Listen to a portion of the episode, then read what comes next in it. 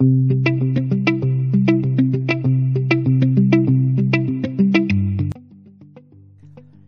es el análisis de sensibilidad? En realidad es más sencillo de lo que parece. Y para entenderlo, nuestro amigo Jaime Izquierdo nos lo explica. Todo ese material que usted crea para la sensibilización, modelos financieros, eh, modelos de Monte Carlo, por ejemplo, ¿qué, herramientas utiliza? ¿Usted mismo lo construye en Excel? ¿Qué modelos recomendaría construir o qué software recomendaría usar? Ok, pues digamos que hay, dos partes. Solamente está toda la información, como usted dice, todo ese repositorio documental que sale, obviamente nos ayuda desde insumos al modelo financiero. Entonces, como usted dice, todo ese análisis de sensibilidad, y pues para resumir un poco qué es eso, simplemente es un análisis de muchos escenarios. Como yo no sé muchas variables cómo se van a comportar, ejemplo, la inflación, las tarifas en que yo voy a poner, digamos las tarifas de arrendamiento, de venta, como digamos yo tengo un activo que en cierto modo en una evaluación financiera tengo que hacer una salida de ese activo a los 10, 15 años, pues yo no sé en cuánto lo voy a vender. Entonces también tengo esa variable que es, digamos, cuánto se me va a valorizar o el precio de venta en la salida. También están otras variables, digamos, de precios o imprevistos en la construcción, pues digamos que uno los puede acotar, pero pueden existir algunos imprevistos de inversión. Entonces hay muchas variables que nos van a afectar nuestro modelo financiero y como usted lo dice, un análisis de sensibilización o Monte Carlo que llaman, se hace un análisis de muchos escenarios variando, valga la redundancia, todas estas variables en las cuales nos va a decir escenario 1 si, la, la, variable 1 es esta, la 2 es esta, su rentabilidad es de tanto. Escenario 2, si pasan esto, su rentabilidad es de tanto.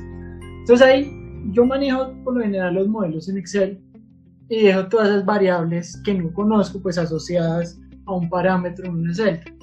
Y para hacer digamos ya esos escenarios hay varios programas, uno de esos pues personalmente es el que manejo y el que conozco, se llama Crystal Ball que es muy sencillo de usar, simplemente uno selecciona esas variables que uno tiene una incertidumbre en cómo se vayan a comportar y les asigna una probabilidad o digamos un rango de variables que pueden tomar.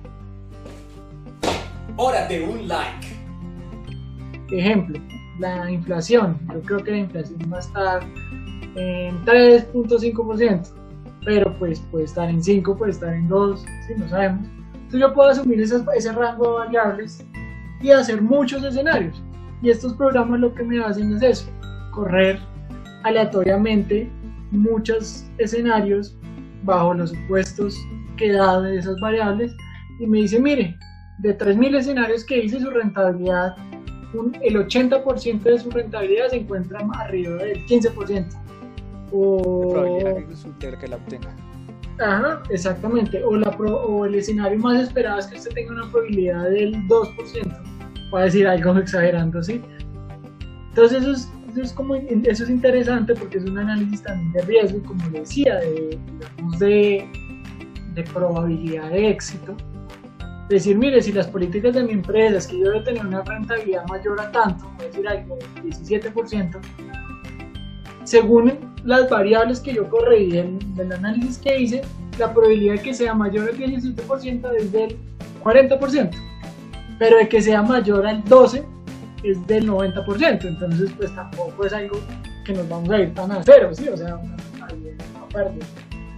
Es un tema más de, como le decía, de presentar las variables, presentar rentabilidades, estructurar un proyecto y pedir una aprobación ya digamos de un, tercero, en este caso los inversionistas, que les interesa o no el proyecto bajo estas condiciones.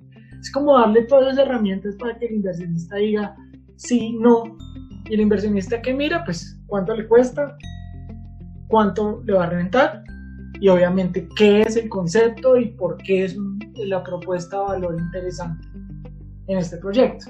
Entonces usted me dice programas y herramientas, pues para el tema financiero claramente es Excel y Crystal Ball que son las dos que yo utilizo. Pero uno todo ese gran paquete que esos números y eso se resumen en una rentabilidad, una probabilidad de éxito, me atrevería a decir. ¿Le haya sentido a lo que dice Jaime?